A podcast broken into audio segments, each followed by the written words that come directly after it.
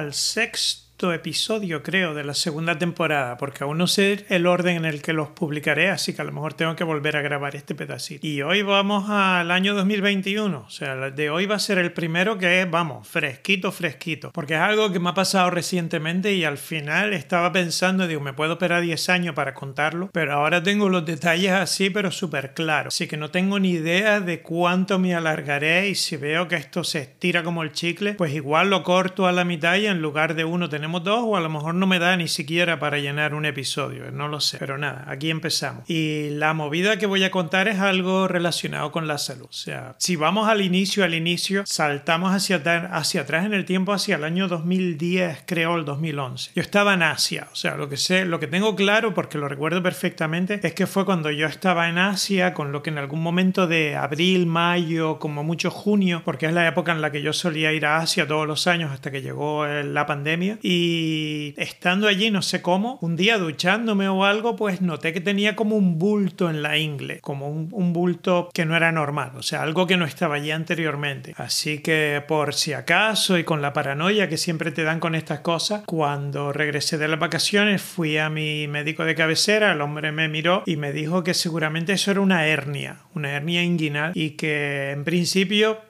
si no crecía, que la dejara. O sea, me dijo, no te preocupes, si no crece, pues olvídate de ella y tal. Y el día que notes que empieza a crecer de nuevo, dice, porque a veces se como que te sale un poquito ahí, pero el las tripas se han ajustado y ya no hay ningún problema. Así que me olvidé totalmente, he tenido el bulto ese ahí toda la vida. Y este año en, en julio así estuve en Gran Canaria de vacaciones. Y cuando estaba en Gran Canaria, como, bueno, cuando estuve en Gran Canaria fue cuando lo noté, como que empezó de nuevo a crecer, no sé por qué, pero el bulto empezó a crecer y me salió un paquetón del 15, o sea, al final es que me ponía el bañador y aquello era que la gente me miraba y decía, yo, mira que hay sarchilla ahí, o sea, estaba pero para cagarse el pultote que me salió. Y volví de Canarias, pero no me dolía ni nada, entonces no le di mayor, aparte de, de, tener que comprarme calzoncillo de una talla más grande, no le di mayor importancia porque no me molestaba. Y entonces al final de agosto fui un fin de semana a Málaga a ver unos amigos. Y la mujer de mi amigo allí, que es amiga mía también,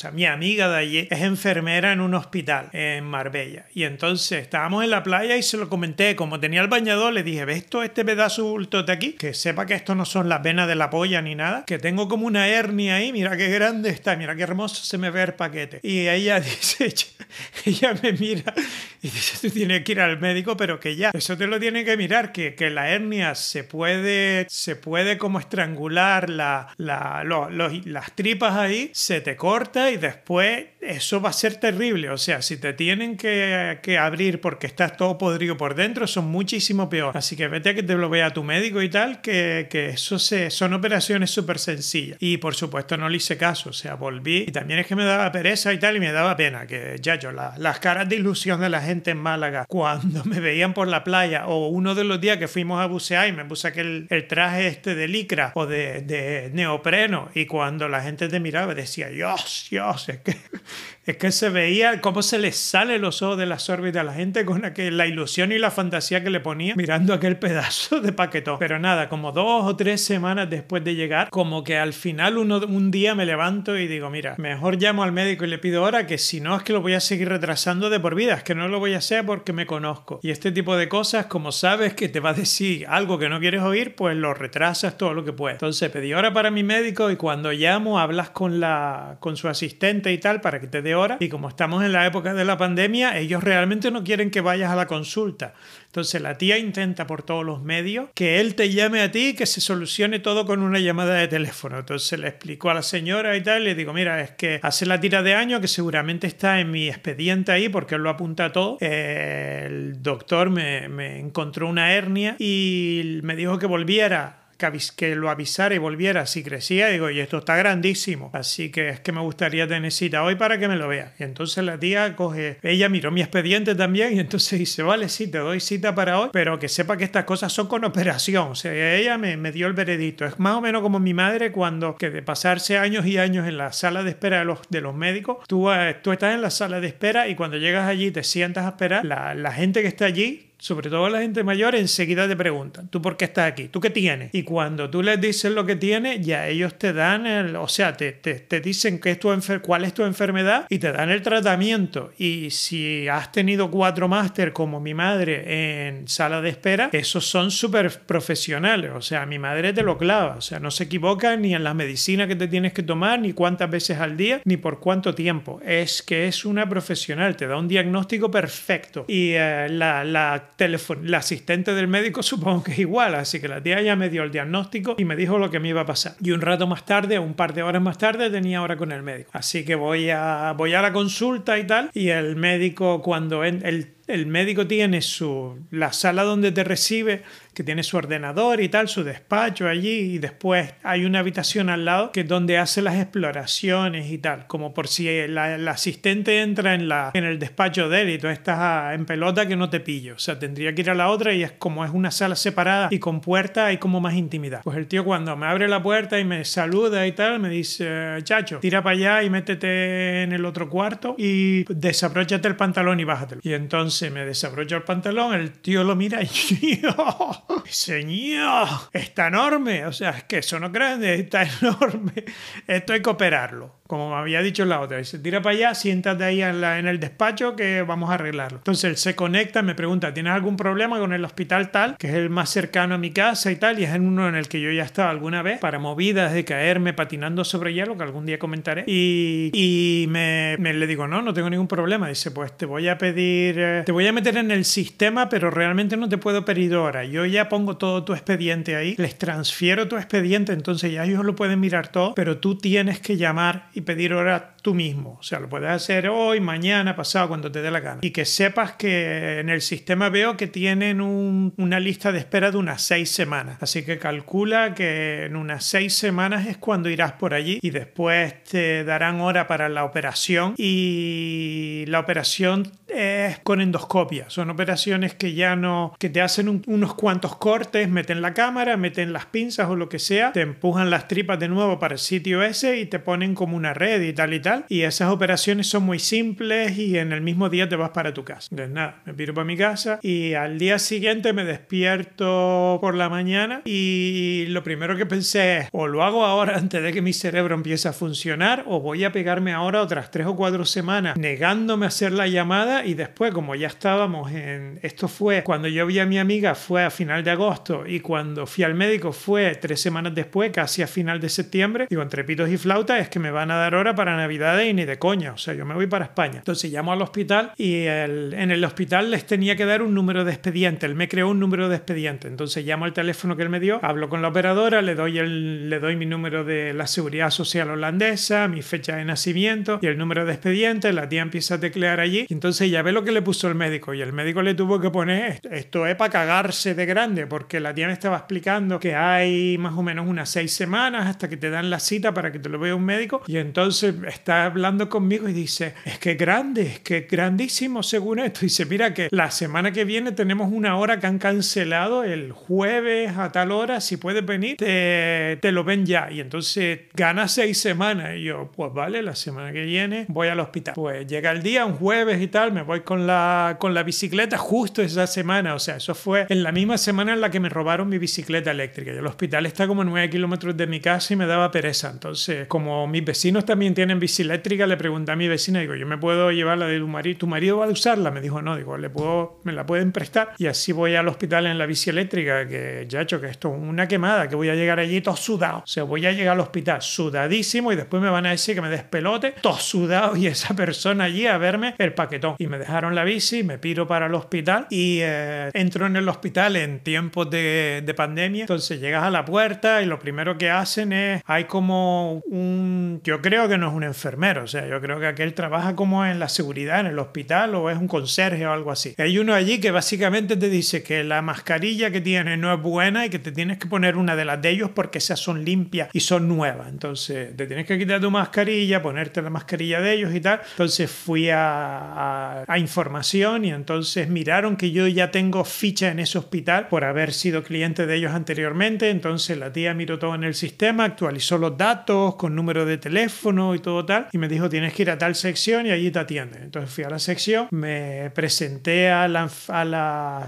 a la secretaria o lo que quiera que sea que está allí controlando a los pacientes. Me dijo, te sientas y te llamo. Me llaman y entro y hay una doctora allí, una cirujana. La tía me habla y tal, me dice que estas cosas no siempre hay que operarla, que esto, que lo otro, que se lo enseña. Entonces me dice, levántate y bájate los pantalones para verlo. Entonces me levanto, me bajo los pantalones y la tía mire dice, ño, otro ño, que en holandés además el ño no existe, o sea que es una palabra canaria, que ellos tienen que, que, que decir otras expresiones porque no pueden decir ño. El ño es algo que conceptualmente es la traducción perfecta al español, pero no, no lo tienen ellos el concepto ese, tienen que expresarlo con frases enteras porque es un idioma así de bárbaro. Entonces la tía lo flipó, entonces me dijo, lo tocó, o sea, se emocionó toda y lo tocó, digo, ¿esta qué va a ser? ¿Una pajilla aquí o qué? Y uh, lo toca y entonces me dijo que, que respirara, que expirara, que una serie de ejercicios como para mirar y entonces ya después de eso se lava las manos allí con, con jabón lagarto, porque aquello era un jabón enorme, parecía jabón lagarto de toda la vida, y me dice que efectivamente, que es una hernia inguinal y que ella no me puede obligar, pero que yo debería operarme. O sea, ella me dijo, yo no le puedo decir que lo haga, pero yo me operaría. Digo, no, si para eso vine, si es para que usted me diga que es una hernia, eso ya me lo dijo el otro Totorota. Yo lo que quiero es que me, que, que me lo procese. Y entonces me explicó que la operación era muy inocua, que te, te hacen tres agujeros, te meten la cámara, que no te, no te dan el vídeo, que no lo puedes poner en tu Instagram y que lo pregunté. Digo, esto lo puedo poner yo en mis historias, que esto tiene que ser fascinante para la gente mirar ahí todo eso. Y dice, no, no te damos esto por privacidad y rollos de estos europeos, no se te puede dar vídeo. Pero que la operación es muy rápida y dice, la operación tarda como media hora o así, pero tiene anestesia general, con lo que te tienes que quedar en el hospital un poco más, pero vamos, que son unas cuatro horas, que vienes y sales en el día. Tienes te,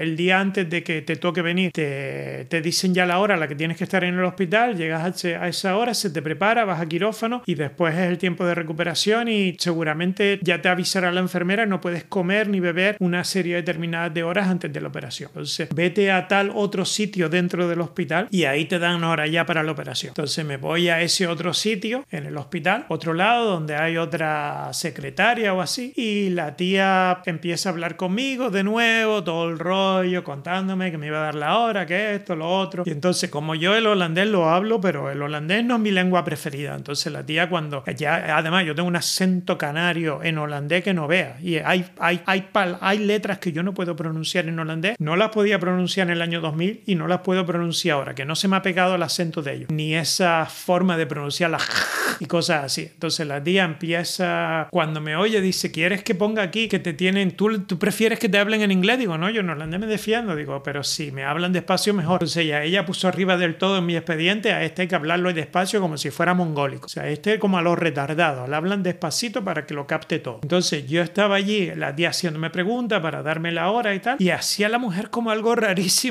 O sea, me estaba haciendo un ABA total. O sea, como en los vídeos estos de ABA en los que hay uno que mira hacia ti y hay otro que mira como 90 grados, pues ella me estaba haciendo eso. O sea, ella no miraba hacia mí, miraba como hacia la entrada del hospital, pero 70 grados para hacia mi izquierda. Y al mismo tiempo como que escribía en el ordenador y entonces yo estaba pero flipando. Decía, esta tía tiene una, una dote social, pero de que te cagas. O sea, es que esto cómo puede ser que esta tía esté hablándome a mí, pero mira para la puerta. O sea, tiene que estar esperando que le traigan un paquete de Amazon o algo así, porque es que está pasando totalmente de mí. Y yo lo que no tengo ni puta idea, porque la veo que teclea, teclea, teclea, ¿qué carajo estará escribiendo ahí? Porque es que no mira para la pantalla. Y entonces en un momento determinado me di cuenta que era visca pa'l coño, pero visca, visca, nunca había visto a alguien con los ojos tan cambados. O sea, es que para mirar ella la pantalla del ordenador tenía que prácticamente girar la cabeza totalmente hacia la izquierda y realmente los ojos estaban en la pantalla, pero la cara, o sea, la cara estaba mirando para la puerta, era una cosa súper, súper rarísima. Y yo pensando, chacho, esta gente es que, esta gente, los holandeses, esto no sabe, la de mala, la de mala, la mala suerte que te puede caer con un visco, es que me ponen aquí una visca para que me dé la, la fecha para la operación, que, que, el gafe que me puede echar a puta visca, que esto no dan suerte, que no es como un chepudo que coge y le pasas el billete de la lotería por detrás, por la chepa, para ver si te toca, como al morcova que había en mi colegio cuando yo era pequeñito, que tenía la chepita, y a los padres de los otros chiquillos cuando estaban la puerta saliendo del colegio, de tapadillo todos los padres hacían ahí un círculo para que los chiquillos tuvieran que pasar muy pegados a través de ese grupo y entonces a mitad de los padres le pasaban al morcova aquel el billete de los ciegos, el billete de la lotería o la primitiva por la chepa aquel, que a ninguno le tocó la lotería, pero todos lo seguían intentando porque estaban todos convencidos que la chepa de la mórcova del chepú aquel les daba suerte. Y nada, pues la tía me dio hora para la operación dos semanas más tarde. Y yo, joder, de las seis semanas a la primera cita y después el médico me había dicho que dos o tres semanas hasta la operación, con lo que en total iban a ser nueve, pues esto se ha, se ha acelerado un montón. Estoy ya a dos semanas de que me, de que me quiten mi, mi paquetón, que era lo que yo pensaba, que me quitaban mi paquetón. Entonces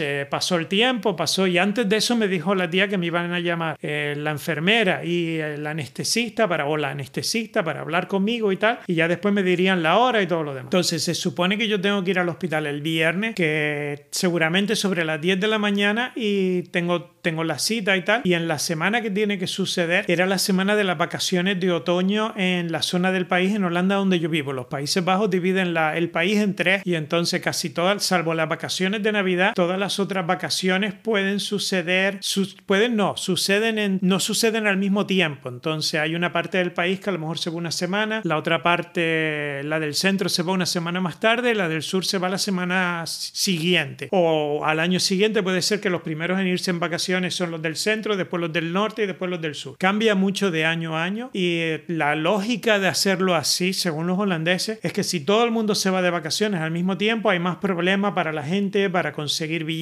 para conseguir sitios donde quedarse y demás. Y entonces es más óptimo el alargar las vacaciones durante un periodo largo de tiempo. La excepción está en las vacaciones de Navidad. Son las únicas en las que todos los niños tienen las mismas semanas, pero fuera de ahí, incluso en verano, hay niños que a lo mejor empiezan, en, Holanda las vacaciones son seis semanas. Y hay chiquillos que pueden irse de vacaciones. Eh, al principio de de julio y entonces a mediados de agosto ya, ya empiezan de nuevo el curso siguiente y hay otros chiquillos que les puede tocar a mediados, finales de julio y entonces están hasta septiembre. O sea, como se divide en tres es súper raro, tienes que mirarlo. Y si te puede, te puede suceder, y conozco gente que les pasa, por ejemplo, si vives en, en la zona alrededor de Hilversum, Hilversum pertenece a la provincia de Holanda del Norte, pero dos kilómetros más allá hay uh, otra ciudad en Nes y Laren, son poblachos grandes más que ciudades, que pertenecen a la provincia de Utrecht. La provincia de Utrecht es el centro de Holanda, Hilversum es el norte de Holanda. Entonces las vacaciones pueden ser diferentes. Entonces puedes tener a lo mejor el, tu hijo pequeño o tu hija pequeña está en el colegio en Emnes, en la zona centro de Holanda, y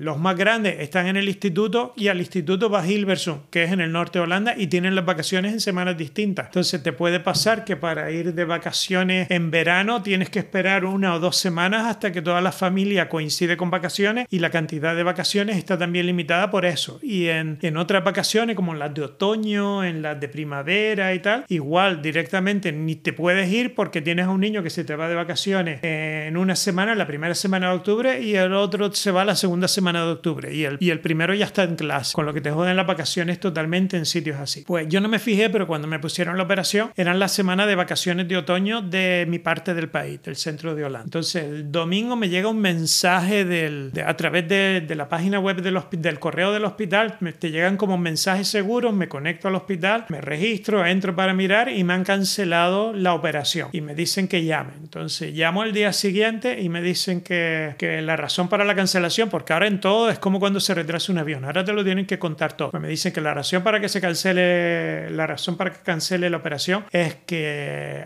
hay mucha gente que, hay gente que se ha puesto mala y que, que están de baja y como es la semana de vacaciones, no los pueden reemplazar por otros porque realmente es que no están allí, que se han ido de vacaciones. Así que han tenido que cancelar un montón de operaciones y entre ellas la mía. Y lo que me dijeron fue, te vamos a dejar el hablar con, vamos a hacer que te llamen el anestesista y las enfermeras y te lo expliquen ya todo, pero tu operación se tiene que retrasar cuatro semanas. Entonces me pusieron la operación cuatro semanas más tarde que ya se movía. En realidad me las pusieron mucho más tarde, me la pusieron en, a principios de diciembre, pero yo les dije, mire, yo me voy a ir a España de vacaciones de Navidad y si me la ponen por ahí, no me va a tiempo a recuperarme antes de irme, de irme para España, así que me la pueden adelantar y entonces que, que podían, lo hacen por joder, entonces miraron y dicen, sí, te la podemos poner el 20 y poco, entonces me la pusieron el 20 y algo de noviembre, que tenía tiempo suficiente para recuperarme y tal. Y eh, nada, después ya yo tenía palabrado todo con amigos y con mis vecinos para que me ayudaran un poco y tal, para informar a todo el mundo que me lo habían cancelado. Y todo el mundo, como estamos en la época de la pandemia, todo el mundo pensando, es por la pandemia que están cancelando cosas en los hospitales duele. Y yo, no, no es por la pandemia, es porque se ha puesto gente mala con la gripe o con lo que sea y todos los demás estaban de vacaciones, que el fallo fue mío, que cuando me pusieron la fecha de la operación, si yo llego a darme cuenta que es en la semana de vacaciones, les digo que me lo retrasen una semana y ya ni de coña pasa nada porque la semana siguiente están todos de vuelta, ya tienen capacidad para absorber este tipo de problemas. Y nada, que me retrasaron el, el eso y lo bueno que tuvo es que aprovechando que me retrasaron eso, pues yo ya eh, avisé amigos, por ejemplo, había un festival de, de cerveza Bock, que es una cerveza de otoño en Holanda y Bock, la palabra Bock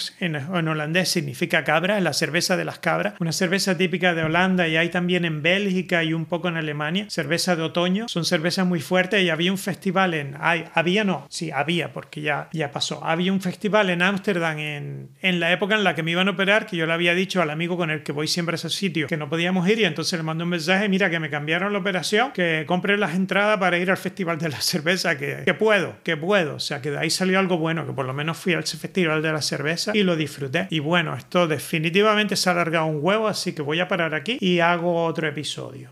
Adiosito.